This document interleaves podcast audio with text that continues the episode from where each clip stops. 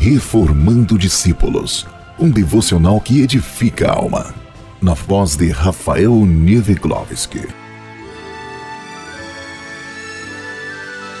Porque Deus amou o mundo de tal maneira que deu seu Filho unigênito. Olá, meus queridos irmãos. Hoje iremos compartilhar o episódio 10 da série Uma Casa Edificada sobre a Rocha. Vamos terminar a etapa 3 com um tema importantíssimo para a vida de um discípulo reformado de Jesus: o amor. Porque Deus amou o mundo de tal maneira que deu seu Filho unigênito. Leiamos dois textos da palavra de Deus. João, capítulo 3, versículo 16, nos diz: Porque Deus amou o mundo de tal maneira que deu o seu Filho unigênito, para que todo aquele que nele crer não pereça, mas tenha vida eterna. Também em 1 João, capítulo 4, versículo 8, a palavra de Deus nos diz: Aquele que não ama não conhece a Deus, pois Deus é amor. O dicionário da língua portuguesa atribui ao amor o seguinte significado: o amor é um sentimento que leva a desejar o bem de outrem, afeição profunda por alguém ou algo, intensa inclinação de caráter afetivo, simpatia e amizade, zelo e cuidado. O amor é um sentimento lembrado com frequência nas composições artísticas, nas manifestações culturais que visam expressar os bons sentimentos de quem o produz ou causar boas sensações no receptor da mensagem. Embora possa dar margem para uma discussão filosófica sobre o que seria bom ou não para as pessoas em suas mais variadas percepções e conceitos, entenda-se aqui a bondade como o bem-estar, integridade física e mental, conforto, sensação que extrapola a normalidade cotidiana e causa impacto para a melhora do indivíduo ou do grupo que ama ou se sente amado. O amor é um sentimento difícil de ser definido com palavras, pois a própria palavra parece trazer do senso comum uma carga, uma intensidade, algo que não pode ser desmembrado com sinônimos, onde, quando faltam palavras para definir o tanto que se gosta de algo, as pessoas em geral costumam dizer que a amam, expressando uma escala máxima do bom sentimento em relação a alguém ou a alguma coisa. A partir dessa atmosfera, um tanto poética, podemos afirmar que a Bíblia é uma grande declaração de amor, uma carta perfeita de Deus para o seu povo, destinada àqueles que fazem unidade com Jesus Cristo desde os tempos mais remotos antes mesmo, antes mesmo de sua vinda, pois a Bíblia relata em sua totalidade a essência cristã de amar a Deus sobre todas as coisas e ao próximo como a si mesmo. Há relatos sobre a vida de cristãos desde o Velho Testamento, embora porque embora Jesus não estivesse em pessoa na terra, as pessoas já criam nos profetas e respeitavam as leis de Deus leis que foram muitas vezes trazidas diretamente de Deus, por exemplo, como ocorreu com Moisés, que desceu do alto monte trazendo os dez mandamentos esculpidos em pedras. Há relatos também de pessoas não cristãs, portanto desprovidas de amor, que buscavam em primeiro lugar o poder. Por exemplo, Absalão tramou contra o reinado do próprio pai, o rei Davi, porque queria assumir o trono. Absalão acabou morrendo em uma batalha contra os soldados de seu próprio pai, e quem herdou o trono foi Salomão, filho que foi também escolhido por Deus para reconstruir o templo. Foi Salomão quem escreveu o livro de Provérbios, cheio de sabedoria. Exemplos como estes e muitos outros encontrados entre os livros da Bíblia nos levam a deduzir que o amor acontece numa atmosfera altruísta, exercido quando se abre mão de si mesmo e de sua própria vontade para o bem de outro. Quando a felicidade e o bem-estar de outra pessoa se torna melhor do que buscar o seu próprio interesse, o seu próprio benefício, pode-se dizer que se está a caminho do amor. O amor é paciente, é benigno, o amor não inveja, o amor não se vangloria, não se ensoberbece. Ele não se porta com indecência, não busca os seus próprios interesses, não se irrita, não suspeita mal, não se alegra com a injustiça, mas se regozija com a verdade. Suporta todas as coisas, acredita todas as coisas, espera todas as coisas. Tudo suporta. O amor jamais acaba. 1 Coríntios, capítulo 13, versículos 4 a 8. Quando eu posso fazer todas essas coisas, apesar de meus sentimentos, independente do que os outros estão fazendo, então é amor. Eu não me sinto amável quando sou tentado à raiva, à impaciência, a buscar o meu próprio, a acreditar no pior, a desistir de algo. Mas quando eu negar esses sentimentos e me alegrar, sou longânimo, me humilho, carrego com os outros, tudo suporto, isso é o verdadeiro amor. Amor dá sua vida, as reações e requisitos que são parte da natureza humana e não espera nada em troca. Jesus disse que o grande mandamento é amar a Deus sobre todas as coisas e também amar ao próximo como a si mesmo. Mateus capítulo 22, versículos 36 ao 39. E também disse que não há outro mandamento maior que esses, em Marcos, capítulo 12, versículo 31. Mas como isso funciona na prática? Bom, o livro de Gálatas diz que toda lei se cumpre numa só palavra, a saber, amarás o teu próximo como a ti mesmo. Tiago diz que a lei real é ame seu próximo como a si mesmo. E como se não bastasse, Romanos diz que tudo nessa palavra se resume: amarás ao teu próximo como a ti mesmo. Então, se você pensa que é possível amar a Deus e não amar o próximo, você está muito enganado. E também, se para você é impossível amar aquela pessoa que você não suporta, é porque provavelmente a sua ideia sobre amor está equivocada e, consequentemente, fica bem difícil cumprir o maior mandamento da Bíblia. O amor que nós conhecemos de uma forma geral, que vemos nos filmes ou ouvimos histórias, quase sempre envolve sentimento, envolve desejo, envolve gostar. Mas não é esse o amor do mandamento. O amor com o qual nós devemos amar a Deus e ao próximo é o mesmo amor com o qual Deus nos amou, como diz 1 de João, capítulo 4, versículo 11. Se Deus assim nos mandou, nós também devemos amar-nos uns aos outros. Se Deus nos amou, também devemos amarmos uns aos outros. Quer dizer então que existe mais de um tipo de amor? Teoricamente, não. O problema é que no nosso idioma é, usam palavras para definir amor de forma muito genérica. Sendo assim, considerando o nosso idioma, diferente do hebraico e do grego, sim, nesse caso, existe mais um tipo de amor. Na verdade, quatro e é isso que eu gostaria de comentar com os irmãos nessa hora. O primeiro amor é conhecido como o amor filéu em grego, é o amor de amizade. É um sentimento baseado na afinidade, naquilo que você tem em comum com outra pessoa. Envolve gostar de alguém que supostamente também gosta de você. Na verdade, esse tipo de amor depende disso. E se não for recíproco, ele acaba. É o típico amor que depende das circunstâncias. Mas por que não foi com amor fileu que Deus nos amou? Porque Cristo morreu em nosso favor quando ainda éramos pecadores. Romanos capítulo 5, versículo 8.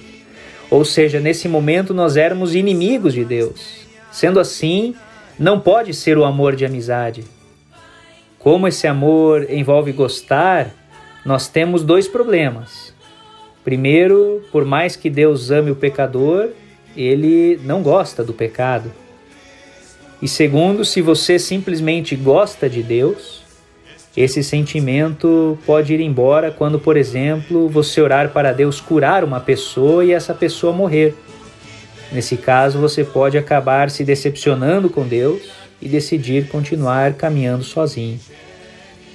O segundo amor é conhecido como amor familiar, o amor storge, que é muito parecido com o amor de amizade, porque também é um sentimento. Porém, é um sentimento de compromisso, quando uma pessoa faz parte da sua vida. Normalmente você não escolhe por quem terá esse tipo de sentimento, mas é algo que supostamente deve crescer ao longo do tempo e do convívio próximo. Por isso, geralmente, temos esse sentimento por amigos de infância, irmãos da igreja e principalmente familiares. Mesmo assim, é um amor que aumenta ou diminui, dependendo de como ele é correspondido. Por que então não foi com amor estorde que Deus nos amou?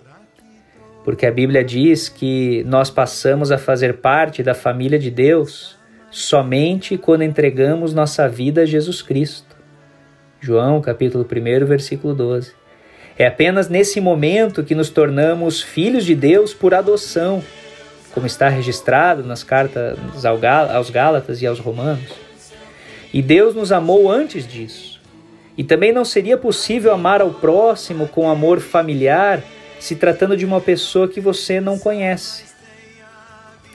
Nesse caso, partimos para um terceiro tipo de amor, ou uma terceira definição de amor, o amor eros, no, no grego. Esse amor ele envolve paixão e desejo geralmente baseado na atração física e no desejo sexual. É um amor que tem um aspecto mais egocêntrico. Você ama a pessoa por causa do prazer que ela lhe proporciona. É o amor em que você quer tomar posse de alguém e que pode acontecer mesmo sem o contato físico. É esse tipo de sentimento que Jesus diz ser possível cometer adultério, por exemplo, somente no olhar, conforme Mateus capítulo 5, versículo 28. Então, por que não foi com amor eros que Deus nos amou? Porque mesmo que a deixemos de lado, mesmo que deixemos de lado o aspecto sexual, físico, e olhemos apenas pelo lado da paixão, da empolgação, da satisfação, ainda assim não pode ser esse tipo de amor, pois Deus não tem satisfação alguma naquele que vive no pecado. Romanos capítulo 8, versículos 7 e 8. Nos sobra então o quarto, a quarta definição de amor, o amor ágape. E o nosso foco agora é falar exatamente desse amor, o amor com o qual Deus nos amou, o verdadeiro amor. Esse amor não é um impulso dos sentimentos e nem se dá somente por aqueles com quem se tem afinidade. É um amor incondicional, ou seja, não importa se a pessoa merece ou não. É uma decisão seguida de uma atitude. É fazer algo em favor de alguém e não sentir algo por alguém. O amor perfeito é imparcial, não faz acepção de pessoas, mas busca a oportunidade de fazer o bem a todos, principalmente por aqueles que compartilham desse mesmo amor. Por isso que amar e gostar são coisas distintas. Mesmo que você não goste de alguém, você pode agir em favor dessa pessoa fazer por ela o que gostaria que ela fizesse por você, se colocar no lugar dessa pessoa. E isso é amar o próximo, abandonar a mentira e falar a verdade, não se preocupando apenas em agradar a pessoa, mas fazer algo para o bem dela. Mas como saber se algo é bom para alguém? Afinal, podemos pensar o que é bom para mim nem sempre é bom para outra pessoa, correto? De fato, é difícil saber o que uma pessoa realmente precisa, por mais que você conheça essa pessoa. Muitas vezes você vai achar que está fazendo bem para alguém, quando na verdade está prejudicando essa pessoa. Mas a questão é que quando você conhece o amor de Deus, você sabe exatamente do que essa pessoa precisa. Você conhece esse amor.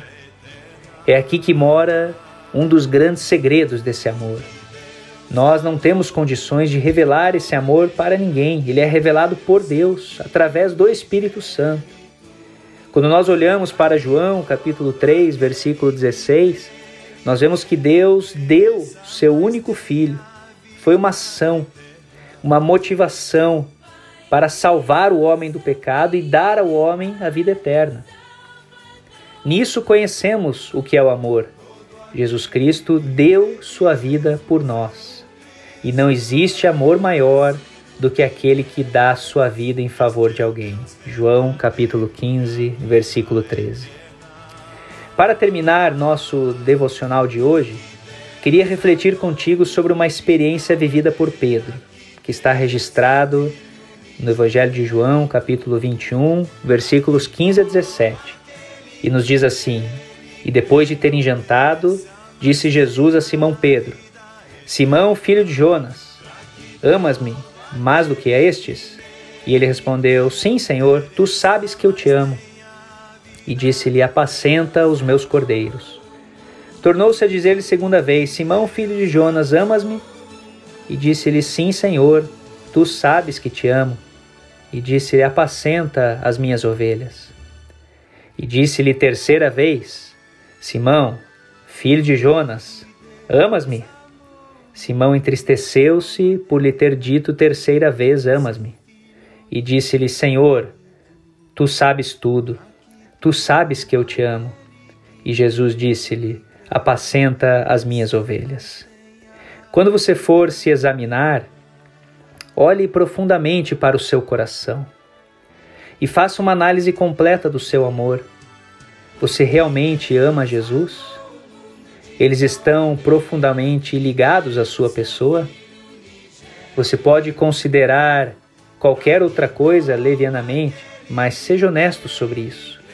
Lembre-se de que o próprio Senhor Jesus fez a pergunta e a fez até entristecer a Pedro, visto que foi reconhecido como discípulo. Pedro deve ter estado pronto para receber a mais severa censura e ainda se considerar tratado com gentileza. Portanto, não era fácil entristecê-lo. Nosso Senhor foi lento em todas as circunstâncias para causar dor a qualquer coração verdadeiro. Porém, nessa ocasião, por razões sábias, ele reiterou sua pergunta até que tocou as feridas ainda abertas de Pedro, fazendo-as doer. Pedro não fez o coração de seu Senhor sangrar? E não era conveniente para Pedro sentir também, nesse caso, as feridas no seu coração? Uma negação tripla exigia uma confissão tripla. E a tristeza que Pedro causou foi trazida à mente pela tristeza que ele sentia agora. Pedro era um discípulo com um coração ardente. Quão pronto ele estava para agir e se arriscar pelo seu Senhor. Com que impetuosidade ele gritou quando estava no lago da Galileia: Senhor, se és tu, manda-me ir até ti sobre as águas. Que audácia, quanta fé, que zelo veemente. E também aqui na narrativa que temos pela frente, quando o Senhor estava junto àquele mar de Tiberíades, Pedro, no seu zelo temerário, não pôde esperar que o barco chegasse à costa. Ele se veste de pescador, se lança ao mar para encontrar o Senhor a quem ama e, no entanto, apesar daquele zelo temerário diante dele, o Senhor lhe pergunta: Você me ama? Portanto, é necessário perguntar-lhe, meu irmão: Você ama o Senhor? Afinal, você realmente o ama? Pois não é necess necessariamente verdade que você o ama simplesmente pelo que viu ou desfrutou. É fácil inventar uma experiência notável, mas a única coisa necessária é um coração amoroso. Certifique-se de ter um coração assim. E eu quero terminar orando junto, junto com você, para que Deus possa encher a nossa vida desse amor incondicional. Pai eterno, tu me amaste primeiro com um amor incondicional. Humanizou esse amor na pessoa gloriosa de Jesus e nos ensinou como devemos amar a Ti sobre todas as coisas e ao nosso próximo como a nós mesmos. Talvez eu ainda nem consiga declarar esse amor ágape com as minhas palavras ou atitudes, mas eu quero aprender, Senhor. Eu quero senti-lo, eu quero vivê-lo. Por isso, ó Deus, transforma a minha vida para que no transcorrer do meu chamado para ser um discípulo de Jesus, eu possa fazer desse amor uma verdade na minha vida e que através dele muitas almas possam ser alcançadas na operação do poder do Espírito Santo. Eu oro assim, em nome de Jesus. Amém. Estamos finalizando, meus queridos, a etapa 3 da construção da nossa casa espiritual. É hora de preparar a entrega das chaves. E para essa etapa final, eu te espero aqui na próxima semana para mais um episódio da série Uma Casa Edificada sobre a Rocha. A paz do Senhor Jesus. Porque Deus amou o mundo